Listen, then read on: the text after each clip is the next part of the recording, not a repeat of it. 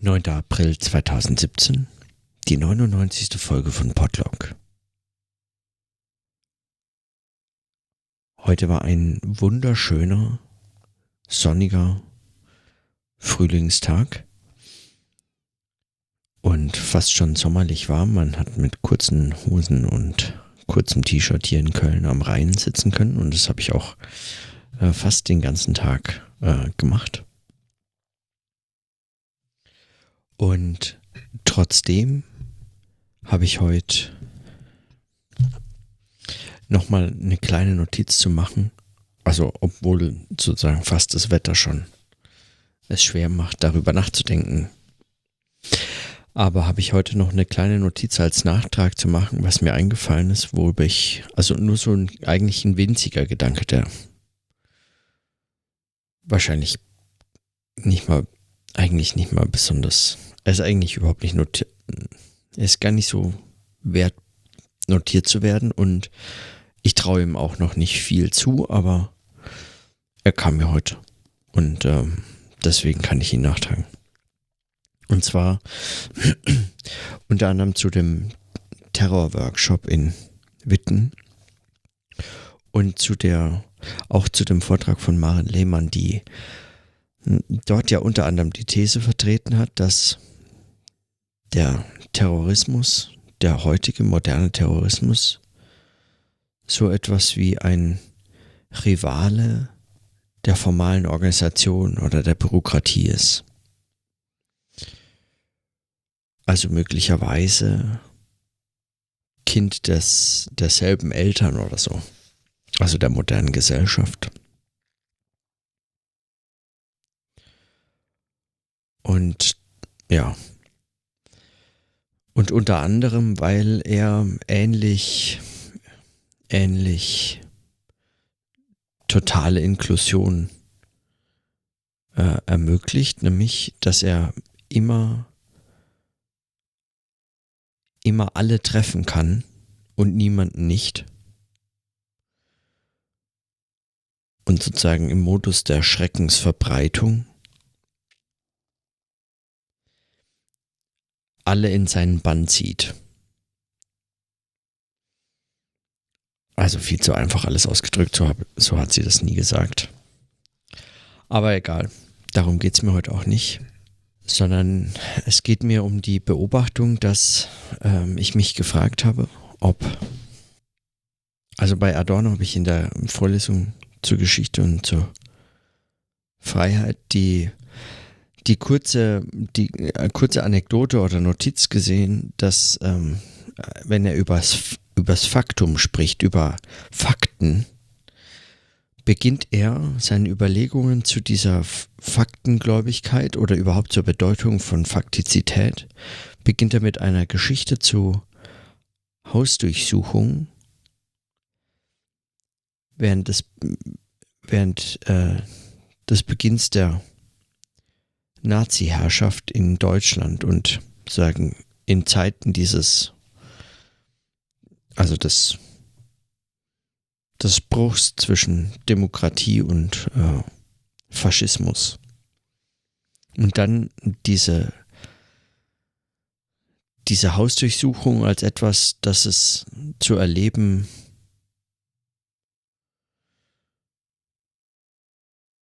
das zu erleben wichtig wäre, wenn man eben eine Haus, äh, wenn man, wenn man über Fakten nachdenkt.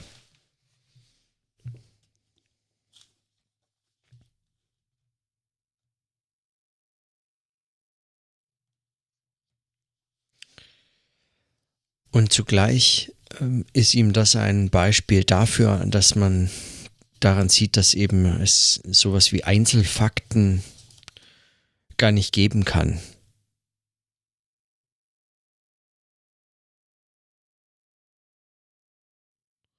Sondern das immer eingebunden ist und dennoch hochkonkret, nämlich in der Situation, in der man da dabei war.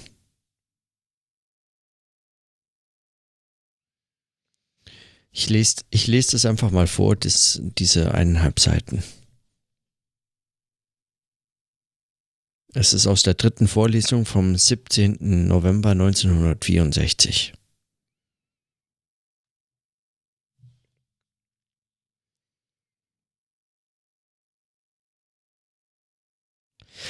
Ich hatte in der letzten Stunde Ihnen gesprochen von der Schwierigkeit einer geschichtsphilosophischen Theorie, die sich dem naiv wissenschaftlichen, aber philosophisch vorkritischen Bewusstsein darbietet nämlich die Vormacht eines Objektiven über die Menschen einzusehen, die sich selbst als das Allergewisseste zu haben meinen. Dem entspricht die Konzeption von Geschichte und die daran orientierte Auffassung der Geschichtsphilosophie als eines Inbegriffs von Fakten, die dann in ihrem Zusammenhang als einem mittelbaren und abgeleiteten erst zu interpretieren sein sollen. Ihrem Zusammenhang nachzugehen gilt allenfalls als legitim, obwohl der letztere, der Zusammenhang, in Wahrheit schon ein die Einzelsubjekte übergreifendes voraussetzt.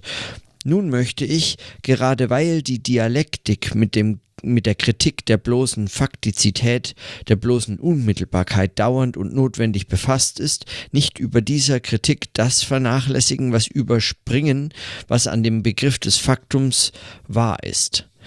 Ein jeder Mensch, der etwa wie ich zu Beginn des nationalsozialistischen Regimes einmal eine Haussuchung erlebt hat, wird dessen innewerden, dass ein solches Faktum für die Erfahrung unmittelbarer ist als etwa die Ableitung dieses Faktums auch nur aus relativ so handfesten Zusammenhängen wie denen, in, die in der Zeitung stehen, also etwa, dass die Nationalsozialisten die Regierung ergriffen haben, dass die Polizei entsprechende Befugnisse erhalten hat und was dergleichen Dinge mehr sind. Eine solche Tatsache wie eine Haussuchung, bei dem man nicht weiß, ob man nicht verschleppt wird und ob man mit dem Leben davonkommt, ist zu dem erkennenden Subjekt unmittelbarer, selbst als ein solches allgemeines politisches, selber noch auf der faktischen Ebene liegendes Wissen, ganz zu schweigen von den sogenannten großen geschichtlichen Zusammenhängen, deren nur die Reflexion und schließlich die Theorie überhaupt uns versichert. Aber diese Unmittelbarkeit für uns, die man als einen Moment festhalten muss, über das keine Theorie der Dialektik sich hinwegsetzen darf, ist eben doch zugleich nur eine Unmittelbarkeit für uns. An sich ist die Tatsache einer solchen Haussuchung auch wenn sie noch so unbehaglich ist und wenn sie noch so grausige Drohungen in sich enthält, trotzdem sie mir als das Unmittelbare entgegentritt, ihrerseits nur der Ausdruck des Regierungswechsels, der Abschaffung der legalen Garantien unter dem von den Nazis zur Permanenz erhobenen Ausnahmezustand und was dergleichen Dinge mehr sind. Und in letzter Instanz ist sie eben bedingt durch die gesellschaftliche Strukturveränderung, die unter der besonderen Konstellation der deutschen Situation zwischen 1929 und 1933 zu der faschistischen Diktatur geführt haben. Der Begriff des Faktums selber ist wahrscheinlich überhaupt nur zu fassen, insofern er vermittelt ist als ein solches Moment in dem Gesamtzug. Man kann von Einzelfakten überhaupt nur so weit reden, wie man zugleich auch einen Zusammenhang erfährt, der sich dann in diesen Einzelfakten manifestiert. Der Begriff des Faktums selber ist bereits seinem eigenen Sinn nach gar nicht von dem Übergreifenden zu isolieren, so wie ich selbst die Erfahrung jener Haussuchung nicht hätte machen können, wenn ich nicht nicht in ihr die politischen Ereignisse des Frühjahrs, des Winters und Frühjahrs 1933 dabei mitgedacht hätte. Wenn nichts anderes gewesen wäre, als dass zwei im Übrigen relativ harmlose Beamten der alten Polizei bei mir erschienen wären, wenn darin nicht zugleich bereits das Wissen des Wechsels der gesamten politischen Herrschaftsform implizit gewesen wäre, dann wäre diese Erfahrung genauso wenig das gewesen, was sie ist, wie man auf der anderen Seite den Schrecken eines totalitären Regimes nicht vorstellen kann, wenn man nicht ein solches Faktum wie jenes fatale Schellen einer Polizeimannschaft an der Tür unmittelbar erfahren hat.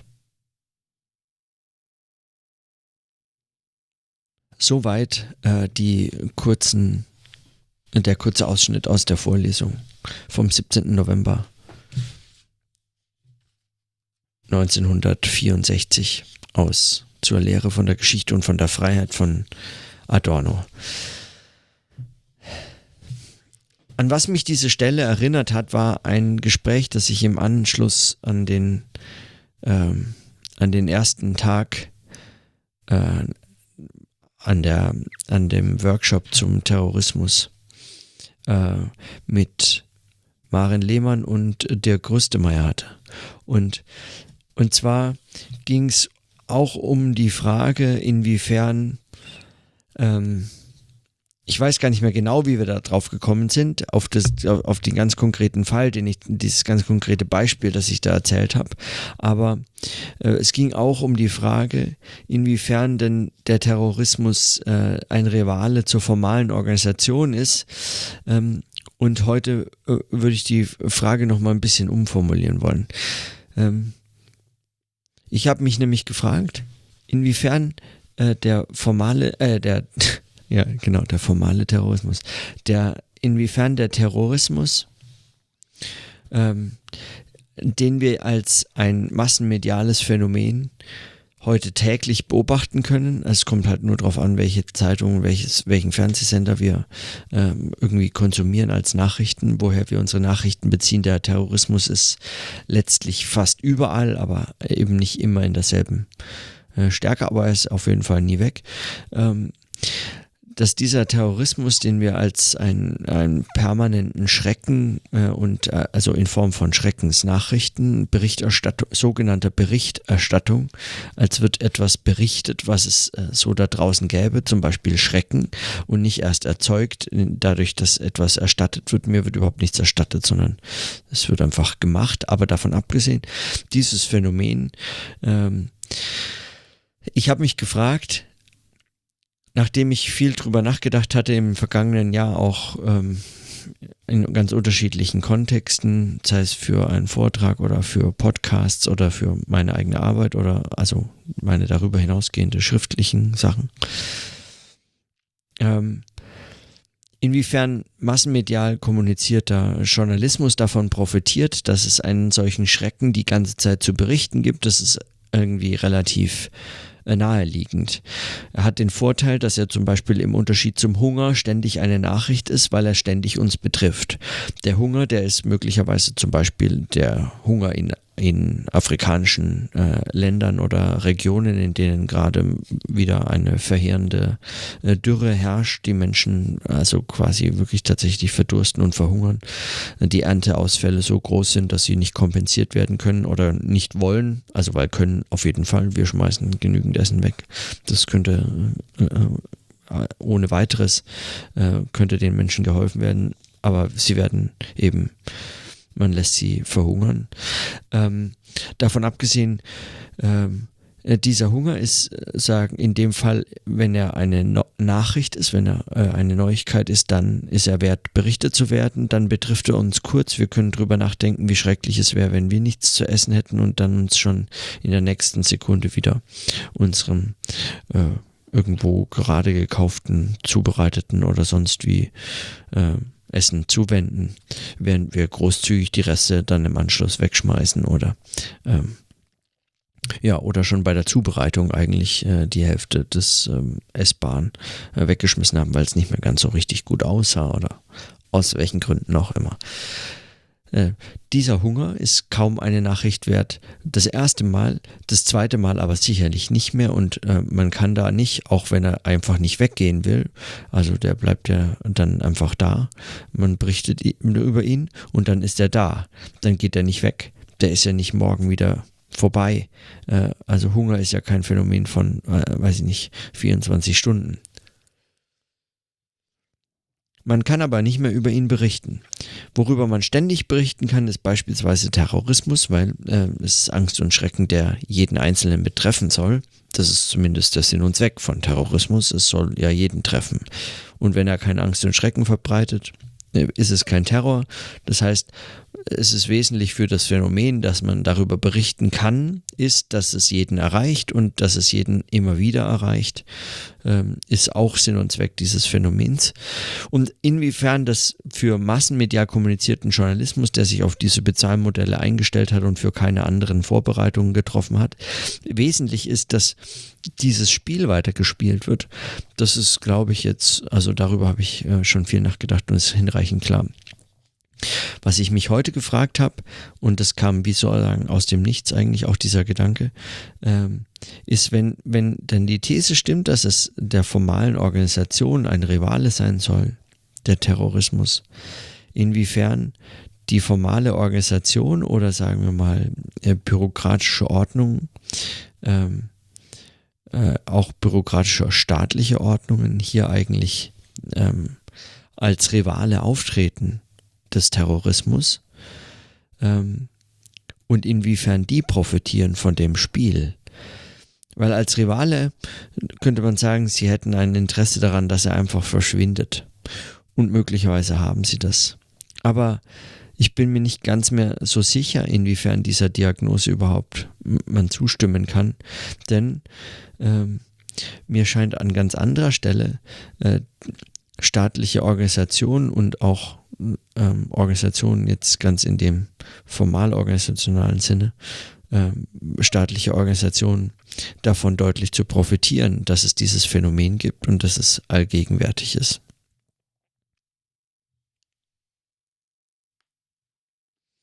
Was ich konkret damit meine, ist, und worauf ich anspiele, ist heute meine Vermutung, nämlich, ähm, dass, äh, dass unter anderem das staatliche Gewaltmonopol eine, ein, ein Kernbestand oder ein, ein wesentliches Merkmal dessen, was wir als äh, Staat überhaupt begreifen äh, oder als staatliche Organisation, manche gar sogar als das Wesen des Politischen begreifen oder der politischen Verfasstheit von Nationalstaaten oder überhaupt von politischen Einheiten.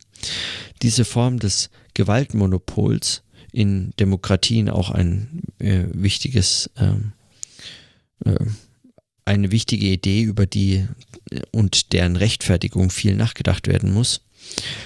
Diese Rechtfertigung äh, in Form einer rechtsstaatlichen Absicherung überhaupt erst nur, ähm, nur gewährleistet werden kann. Also die Rechtfertigung läuft dann darüber, über Rechtsstaatlichkeit. Ist diese nicht gewährleistet, ist das Gewaltmonopol ein anfechtbares und eines, gegen das man Widerstand zu leisten berechtigt ist. Aber solange der Rechtsstaat funktioniert, ist es ähm, eben rechtswidrig, äh, Widerstand gegen das Gewaltmonopol des Staates zu leisten dass unter solchen Bedingungen aber der Terrorismus oder der internationale Terrorismus, wie wir ihn jetzt heute erleben, als ein ständig äh, vorkommendes Phänomen, ähm, über die ganz offensichtlichen äh, Vorteile, die es für die Organisation dieses Gewaltmonopols äh, des Staates hat, nämlich beispielsweise ähm, um neue Überwachungsmethoden, ähm, Kameras an Bahnhöfen oder öffentlichen Plätzen und so weiter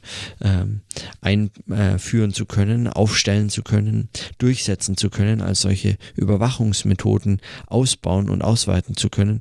Von diesen ganz ähm, ganz ähm, eindeutigen, ähm, handfesten, kann man vielleicht sagen, handfesten ähm, äh, Vorteilen abgesehen, ähm, habe ich den Eindruck, oder hier mal äh, zumindest diese These, vermutlich weder neu noch besonders klug und vermutlich auch nicht so ganz zu halten so. Ähm, dass, es dass es die Idee des Gewaltmonopols über Rechtsstaatlichkeit hinaus bereits zu sichern vermag.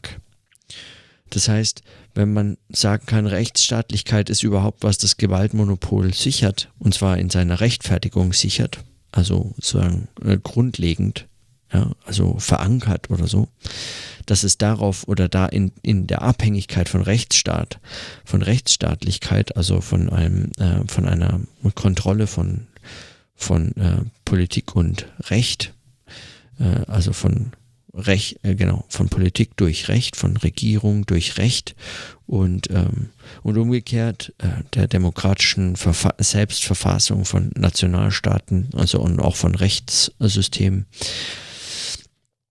dass in diesem Zusammenspiel das Gewaltmonopol gerechtfertigt und grundlegend gesichert ist, aber dass darüber hinaus mir scheint, die Bedrohung, diese allgegenwärtige Bedrohungslage des äh, Terrorismus sichert das Gewaltmonopol des Staates auch auf einer sagen rein ideellen oder einer äh, eben äh, auf einer solch grundlegenden äh, Ebene. Und zwar in der Form, dass es fast schon die Frage nach der Notwendigkeit der Rechtsstaatlichkeit des staatlichen Gewaltmonopols ähm, mehr oder weniger ähm, zumindest äh, ja in ihrem in ihrem ähm, alleinigen und ähm, in ihrem zentralen Geltungsanspruch wie äh, in Frage stellt oder suspendiert, zumindest teilweise. Mein Eindruck ist, dass da eigentlich viel mehr Juristen, also tatsächlich Richter oder ähm, äh, Rechtswissenschaftler, aufbegehren müssten über die Form und Weise, wie über Terrorismus ähm, berichtet wird. Ähm, ich frage mich, wo, ähm, ob dann mehr äh, diese Gefahr so sehen, ähm, dass der, dass der Terrorismus, der heute moderne Terrorismus der Massenmedien, dieses Terrorisieren der gesamten Bevölkerung durch solche äh, sogenannten News, äh, durch eine so, sogenannte Berichterstattung, dass dieser Terror eigentlich eine Bereitschaft schafft, innerhalb der Bevölkerung, aber auch innerhalb bestimmter Organe, Organisationen, Einrichtungen und sogar äh, privatwirtschaftlicher Firmen oder anderer Zusammenhänge irgendwelcher Art eine Bereitschaft schafft, auf Rechtsstaatlichkeit überhaupt nicht mehr zu pochen, wenn es um die äh, Behauptung äh, von und gegenüber staatlichen Gewaltmonopols geht. Ich habe mich das gefragt, weil ich ähm, unter anderem äh, daran erinnert habe, dass ich, dass wir, dass ich eben mit Dirk Großmeier und Maren Lehmann darüber gesprochen habe. Und wie genau wir darauf kamen, weiß ich nicht mehr. Ich weiß nur noch, dass wir über dieses, über dieses Gewaltmonopol äh, in ganz konkreter Form, ähnlich eben wie Adorno, bloß natürlich, also völlig anders, weil äh, Adorno zu Zeiten des aufstrebenden Faschismus, der NS-Diktatur in äh, Deutschland seine Erfahrung gemacht hat und nicht irgendwann, weiß was ich, in den 90er Jahren oder so. Ähm, Ende der 90er Jahre. Oder Anfang 2000er. Ich habe keine Ahnung mehr, weiß ich nicht mehr. Ist auch schon ein bisschen zurück. Wahrscheinlich Anfang 2000. Hm. Ja, es könnte so um 2000 herum gewesen sein. Auf jeden Fall, äh, es waren es war zum Beispiel die Geschichte, die ich erzählt habe, war, dass ich ähm, auf einer linken Gegendemonstration gegen einen äh, Neonazi-Aufmarsch in äh, Fürth äh, demonstrieren war. Und ich war mit, ähm, ja, mit ähm, ähm radikaleren linken äh, Leuten unterwegs. Und wir hatten aus äh, Quellen das äh, mit den, mit äh, den linken sympathisierenden Sohnes eines Polizeihauptmanns oder sowas äh, von den, von dem, von der Marschroute der Neonazis erfahren. Und das war sehr interessant, das zu wissen, weil man konnte sich so ein bisschen darauf vorbereiten. Und so sind wir am Tag der Demonstration, also vorher schon ähm, die Straßen abgelaufen, auf denen die Nazis dann kommen sollten und hatten zum Beispiel an einer Stelle, recht knapp bevor die Nazis dann aufmarschiert sind und dort quasi so eine Straße weiter um die Ecke gebogen sind, die Gelegenheit genutzt, ähm, Straßenabsperrungen, die von einer Baustelle, die dort ähm, äh, schon fertig, äh, die schon abgeschlossen war, aber noch herumstanden, diese Absperrung einfach wieder auf die Straße zu stellen und so den Weg zu blockieren. Haben wir gemacht. Recht unschuldige Aktion eigentlich, aber hey, alles, was die aufhält, eine gute Sache gewesen. Und ähm, das hatte allerdings zur äh, Konsequenz, dass wir uns konfrontiert sahen, also wir, wir das waren vielleicht 10, 15 ähm, 15 Antifas, äh, konfront also und unsere Absperrung äh, war ja gut, äh, konfrontiert sahen mit einer äh, Gruppe von 50 ähm, komplett in Rüstung und behelmt mit Schild. Äh, Einheit der Polizei, 50 äh, Polizistinnen und Polizisten, die in einer äh, geschlossenen Kette, also so Arm in Arm, in so einer geschlossenen Kette, ähm, plötzlich äh, im Sprint auf uns zugerannt sind, so als geschlossene Kette mit Schild und äh, Arm in Arm. Und, und wir sind weggerannt. Keine, die Geschichte ist jetzt nicht wahnsinnig erstaunlich. Also hat keinen spannenden Ausgang oder so gefunden. Aber also wir sind weggerannt und über alles äh, hinweggesprungen, was uns irgendwie im Weg stand und äh, möglichst in irgendwelche kleinen Ecken und Gassen und über irgendwelche Tore und so drüber geklettert und einfach nur weg. Nur, wenn man das mal gesehen hat, also wenn man in dieser Situation war, ich meine, ich, hab, ich war mir keiner Schuld bewusst und bin es bis heute nicht. Ich habe Baustellenabsperrung auf die Straße gestellt, wahnsinnig schlimm.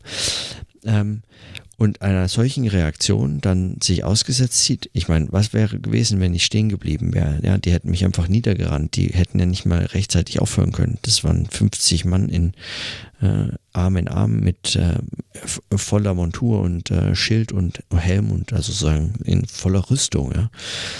Wer sowas mal erlebt, von der Seite aus äh, sich sagen einer solchen Polizeieinheit gegenüber sieht, weiß, dass damit Freund und Helfer nicht also da, da kommt, da scheitern solche Deutungen Freund und Helfer schnell. Polizei hat einen Freund und Helfer. Darüber kann man in solchen Situationen nicht mal lachen.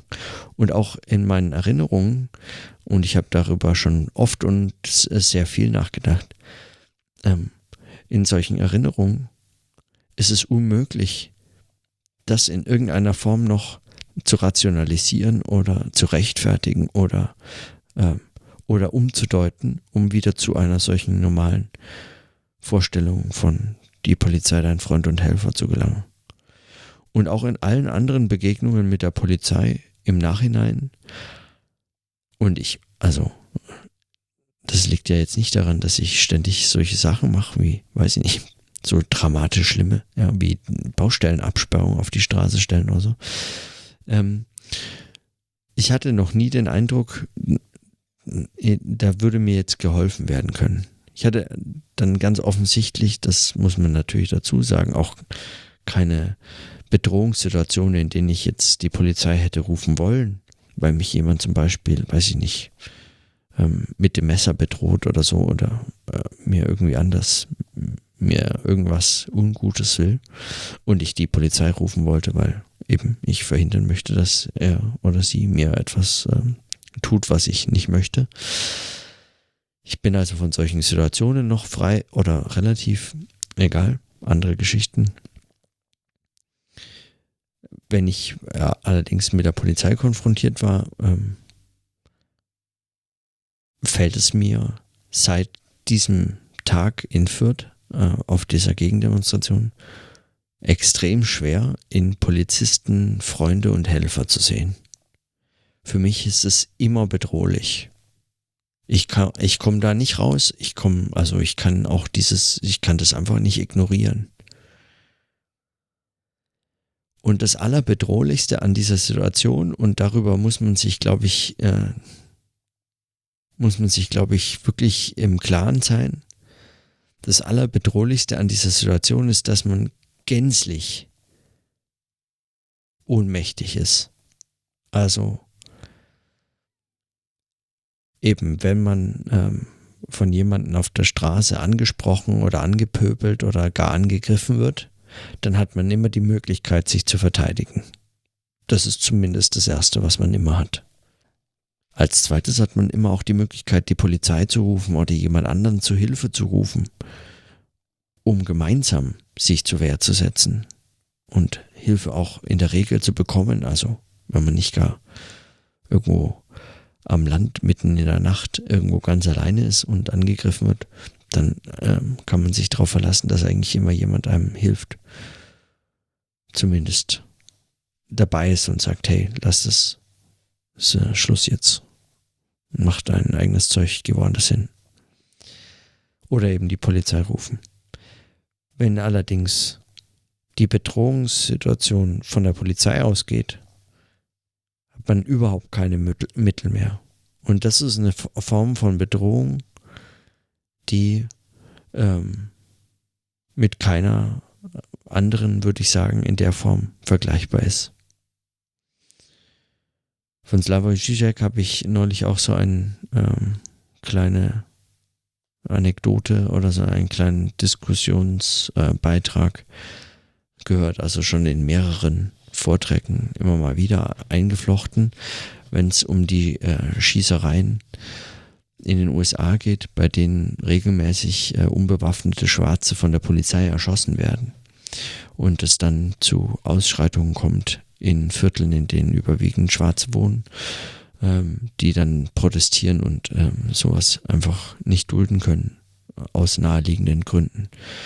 Und Zizek bringt ganz äh, zu Recht meines Erachtens das Argument, dass, äh, dass ein Verbrecher, der, weiß ich nicht, und sei es jemanden umbringt, ein ganz normaler Verbrecher, zum Beispiel ein Schwarzer, aber es kann auch irgendein äh, ein Weißer oder so, äh, was auch immer, ist da völlig unerheblich, aber in dem Fall ähm, der Schwarze, weil um das geht es in dem Fall, ein Schwarzer jemanden anderen umbringt und er ist einfach nur ein Verbrecher, dann ist es zwar ein schreckliches Verbrechen und ist auch der Verlust eines Menschenlebens nicht durch nichts zu rechtfertigen, aber ähm, wenn der Polizist einen Schwarzen umbringt, ist es äh, ungleich viel schlimmer.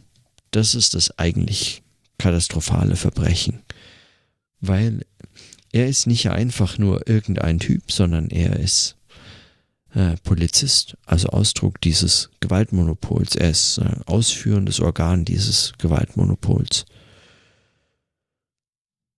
Und dann kann man äh, und da an, an und ich und ich finde diese äh, dieser dieser diese Fälle und diese diese Analyse von äh, Slavoj Žižek ist äh, ist absolut äh, also die ist gar nicht so wahnsinnig elaboriert und man könnte viel, viel mehr dazu sagen, müsste man wahrscheinlich auch, aber ich finde sie trotzdem, also in der Pointe und in dem, in dem Argument extrem wichtig. Da steckt nämlich auch noch viel mehr drin, meines Erachtens. Weil was zeigt es uns nämlich auch zum Beispiel, dass ein Gewaltmonopol an der Stelle sich nicht ganz einfach so auf Rechtsstaatlichkeit verlassen kann. Klar, man kann jetzt sich auf Rechtsstaatlichkeit verlassen und sagen, der Polizist ist ja auch nur ein Mensch, man kann ihn aber jetzt verklagen und dann ist er sein, muss er seine Waffe abgeben und seine Marke und dann ist er irgendwann auch kein Polizist mehr und am Ende kommt er sogar vielleicht ins Gefängnis, weil er jemanden erschossen hat, einfach so, obwohl er das hätte nicht dürften. Ja, oder gar weil er ihn nicht mochte oder aus rassistischen Gründen. Und und man könnte diesen Weg wählen und zu sagen, ja, die, das Gewaltmonopol des Staates ist dadurch noch nicht in Frage gestellt, es ist nur ein Polizist und Polizisten eben auch Menschen, die machen Fehler und so. Und man kann ja dann die Wege des Rechtsstaats äh, beschreiten und dann klären, wie es dazu kam. Und gegebenenfalls wird eben auch der Polizist bestraft. Und dennoch ist es ein Verbrechen, das dieses Gewaltmonopol ganz dramatisch in Frage stellt, beziehungsweise eigentlich auf die, auf diese ja, auf diese, auf diese ganz extreme Situation hinweist, die ein solches Gewaltmonopol eigentlich ist. Also auf den Preis, der uns fast, also der uns quasi nie zu hoch scheint, aber eigentlich gänzlich unbeobachtet bleibt in aller Regel der Fälle. Der Preis, den wir zahlen für so etwas wie Sicherheit und Ordnung. Wenn man drüber nachdenkt, wollte man lieber auf Polizei und äh, Rechtsstaat und solche Formen von Schutz und so verzichten oder will man lieber, dass es das gibt, dann würden die allermeisten einfach sagen, selbstverständlich will man, dass es das gibt. Das würde ich auch wollen. Äh, der Preis ist nicht zu hoch. Quatsch, was soll denn der Preis überhaupt sein? Könnte man sich fragen. Ja, worauf muss ich denn bitte verzichten? Ich verzichte doch gern darauf, dass ich irgendjemanden erschießen kann. Ja, das will ich gar nicht, will ich vor allem gar nicht müssen. Ja, für was denn? Dafür, dass ich was zu essen bekomme oder was? Kann ich jemanden erschießen wollen? Also diesen Preis zu zahlen, finde ich doch in Ordnung. Ähm, oder dass ich niemanden einfach schlagen kann oder ja, Dafür kann auch niemand mich schlagen und äh, genau. Der Preis bleibt also unbeobachtet und er bleibt, wenn überhaupt beobachtet, dann wirkt er lächerlich gering. In solchen Situationen aber Also wie jetzt zum Beispiel diese, diese Hausdurchsuchung bei, bei Adorno, der äh, am genau an diesem Scheidepunkt zwischen Demokratie und faschistischer äh, Diktatur des NS-Regimes. Oder bei den äh, schwarzen, äh, bei den äh, erschossenen Schwarzen, von Polizisten ermordeten Schwarzen äh, in den USA. Ähm, oder in ganz äh, harm, harmloser Form oder so scheint es, ist es auch also im Vergleich. Aber eben mir präsenter, weil mein, mein Leben, meine Erfahrung, äh, die Geschichten, ähm, wenn man mit solchen Polizeieinheiten konfrontiert ist, aus welchen Gründen auch immer. Mit solchen Erfahrungen. In solchen Erfahrungen tritt eigentlich diese, dieses Gewaltmonopol als die, als diese Zumutung an Freiheit auf, dies, die es darstellt. Und die Bedeutung des Rechtsstaates tritt auf als, als eigentlich eine in der Form immer in Frage stehende Form äh, von Absicherung.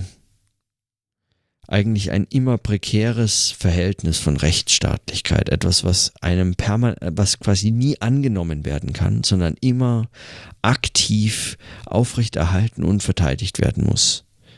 Immer. Also das sagen ständig von Gegnern äh, umzingelt und äh, von, von Attacken bedroht und so weiter ist. Oder so beobachtet werden muss, meines Erachtens. Auf was man sich einfach grundsätzlich nicht verlassen kann. Und meine Vermutung oder Frage ist jetzt, ob genau an dieser Stelle eigentlich der moderne Terrorismus wie wir ihn heute als Dauerereignisse, also eigentlich als Dauerbeschuss von Ereignissen, weil es sind immer wieder neue Ereignisse, sie müssen ja als Ereignisse neu erzeugt werden. Diese Berichterstattung über den Terrorismus, ob das nicht letztlich genau darauf zielt. Unter anderem auf das rechtsstaatliche Fundament des Gewaltmonopols und formaler Organisation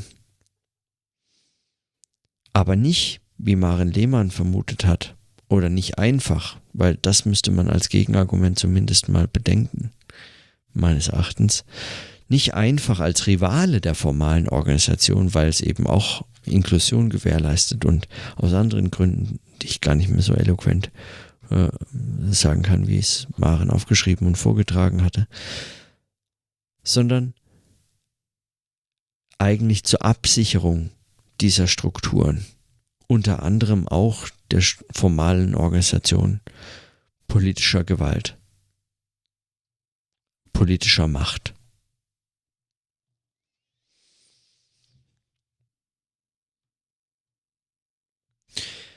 Vielleicht überstrapaziere ich das dadurch sehr. Aber wenn ich mit Stefan Zeidel in der No Radio Show vorgestern drüber nachgedacht habe, mal wieder diese Frage nach Demokratie, was kommt nach der Demokratie und das unter dem Stichwort Anarchie zu verhandeln. Oder einfach nur drüber nachzudenken.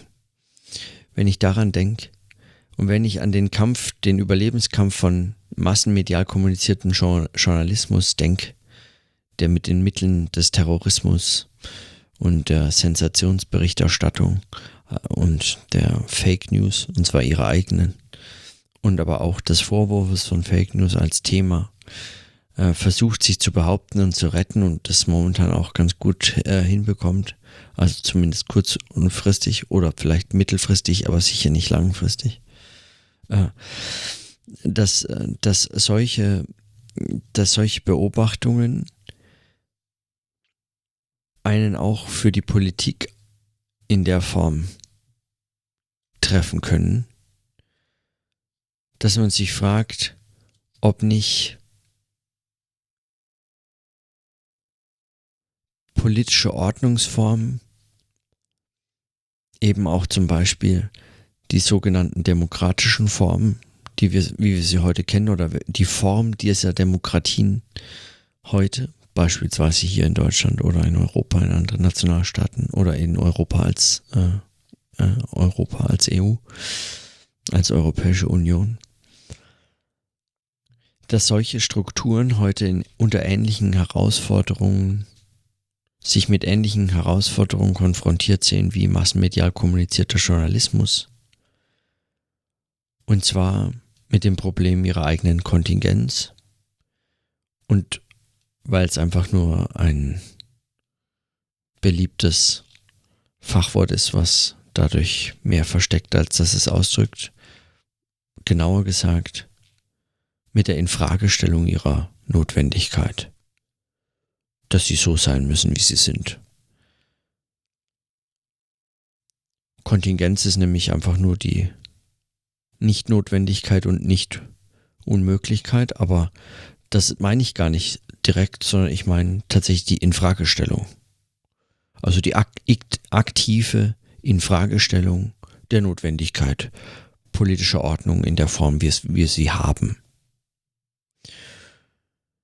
Es wurde viel diskutiert bei den Griechen, die einen New Deal wollten, die damals dann äh, unter anderem gerade von Deutschland ähm, äh, klein äh, mit Hut gemacht wurden, um ähm, den Forderungen der Europäischen Union äh, zu entsprechen und klein beizugeben, die aber tatsächlich mal diese, äh, diese, diese Strukturen, die Notwendigkeit dieser Strukturen in Frage gestellt haben und gesagt haben, können wir darüber nicht mal reden.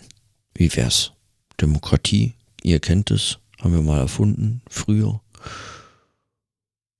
Wollten wir jetzt mal wieder versuchen. Hat jemand Lust? Nicht? Okay, dann nicht.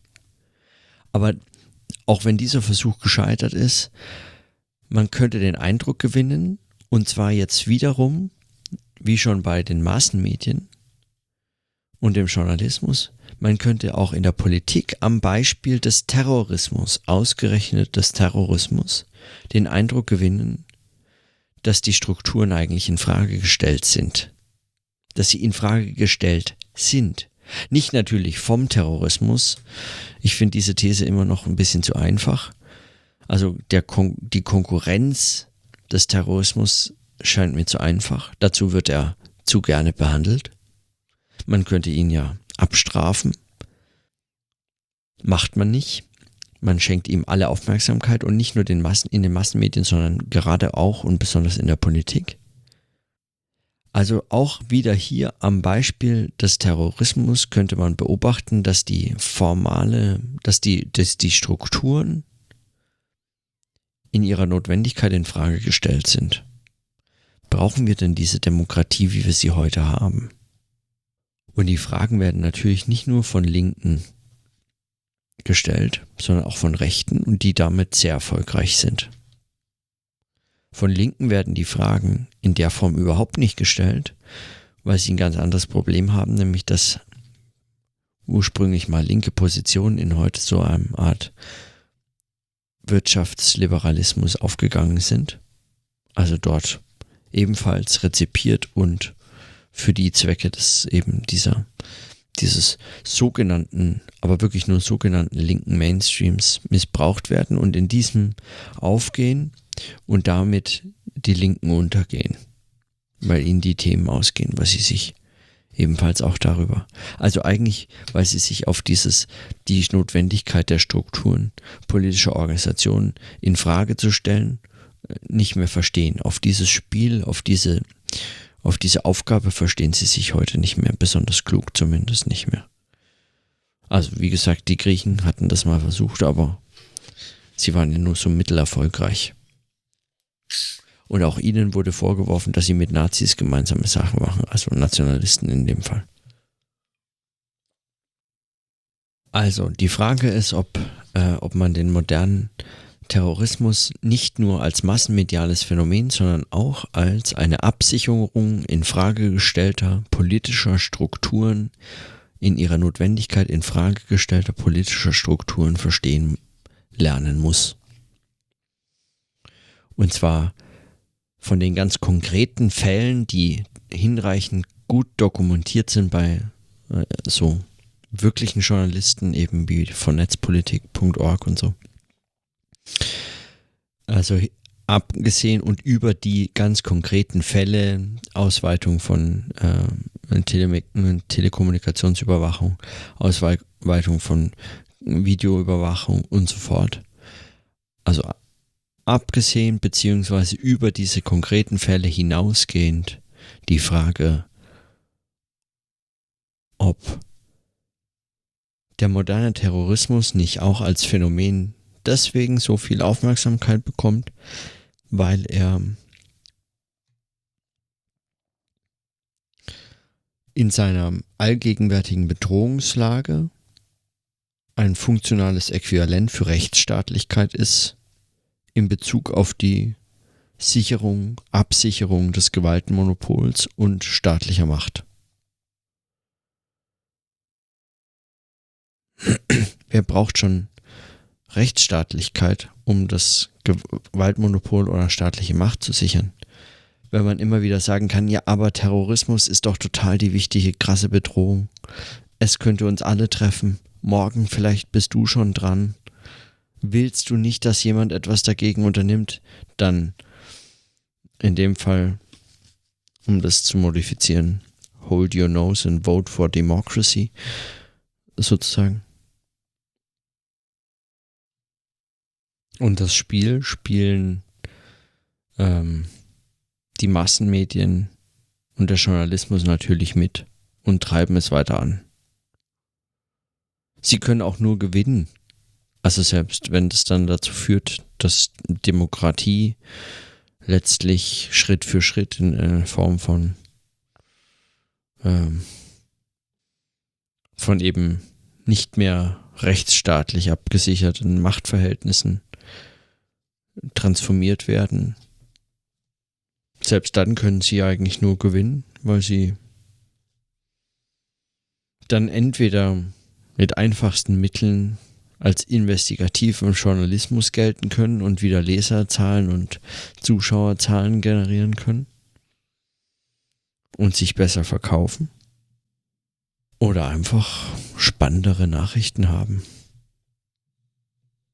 Manchmal muss es ja gar nicht so kompliziert sein. Manchmal reicht ja so eine ganz einfache Erklärung. Okay. Ich belasse es mal bei, bei den Überlegungen.